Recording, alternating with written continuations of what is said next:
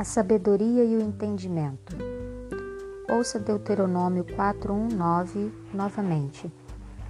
Agora, pois, ó Israel, ouça os estatutos e os juízos que eu lhes ensino, para que vocês os cumpram, para que vivam, entram e tomem posse da terra que o Senhor, o Deus de seus pais, está dando a vocês. Não acrescentem nada à palavra que eu lhes ordeno, nem diminuam nada dela para que vocês guardem os mandamentos do Senhor, o Deus de vocês, que eu lhes ordeno. Com seus próprios olhos vocês viram o que o Senhor fez por causa de Baal Peor, pois o Senhor, seu Deus, eliminou do meio de vocês todos os que seguiram Baal Peor. Porém, vocês que permaneceram fiéis ao Senhor, seu Deus, todos hoje estão vivos. Eis que eu lhes tenho ensinado estatutos e juízos, como o Senhor, meu Deus, me ordenou para que vocês os cumpram na terra que passarão a possuir.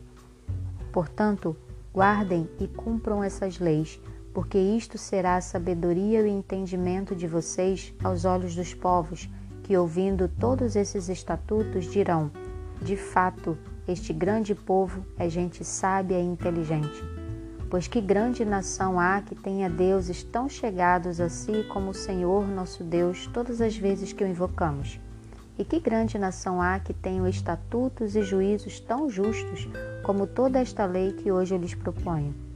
Tão somente tenham cuidado e guardem bem a sua alma, para que vocês não se esqueçam daquelas coisas que os seus olhos têm visto e elas não se afastem do seu coração todos os dias da sua vida. Vocês também contarão isso aos seus filhos e aos filhos dos seus filhos. Como essa passagem expressa não apenas a condição especial da nação, mas também o seu chamado missionário. Em todos esses versos está a ideia de que precisavam obedecer, seguir, fazer o que o Senhor havia ordenado que fizessem. Pergunta número 8. Ouça novamente Deuteronômio 4, 6. Portanto, guardem e cumpram essas leis porque isto será a sabedoria e o entendimento de vocês aos olhos dos povos, que, ouvindo todos esses estatutos, dirão: De fato, este grande povo é gente sábia e inteligente. Responda: O que o Senhor diz ser a sabedoria e o entendimento de Israel aos olhos dessas nações? À primeira vista, pode parecer que os próprios estatutos e juízos continham a sabedoria e o entendimento, mas não é isso que o texto diz. O Senhor ensinou-lhes estatutos e juízos, sim, porém a sabedoria e o entendimento estavam em cumprir e obedecer. Israel pode ter tido o mais maravilhoso sistema de leis, regras, regulamentos que o mundo já viu e de fato teve. Mas de que adiantaria se Israel não o seguisse? Em vez disso, a sabedoria e o entendimento resultavam da manifestação em tempo real das leis de Deus na vida deles.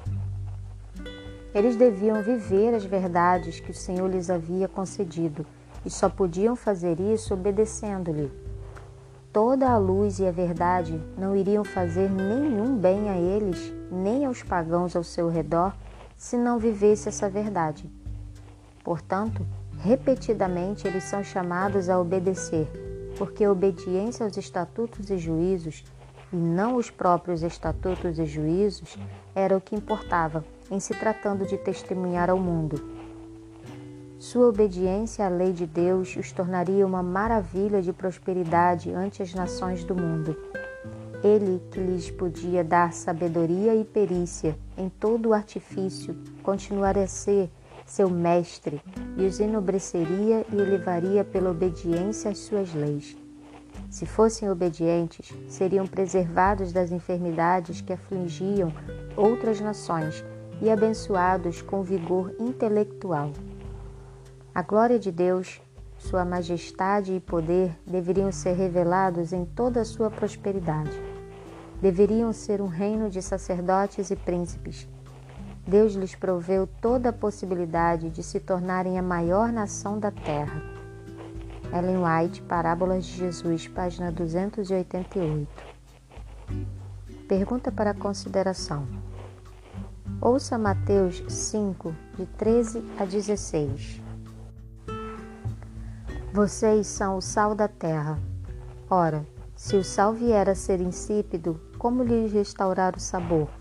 Para nada mais presta, senão para lançado fora, ser pisado pelos homens. Vocês são a luz do mundo. Não se pode esconder uma cidade situada no alto de um monte nem se acende uma lamparina para compará-la debaixo de um cesto, mas num lugar adequado, onde ilumina bem todos os que estão na casa. Assim, brilhe também a luz de vocês diante dos outros, para que vejam as boas obras, para que vocês glorifiquem o Pai de vocês que está nos céus.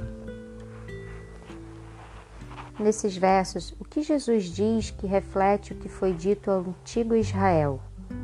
Como isso se aplica a nós, adventistas do sétimo dia?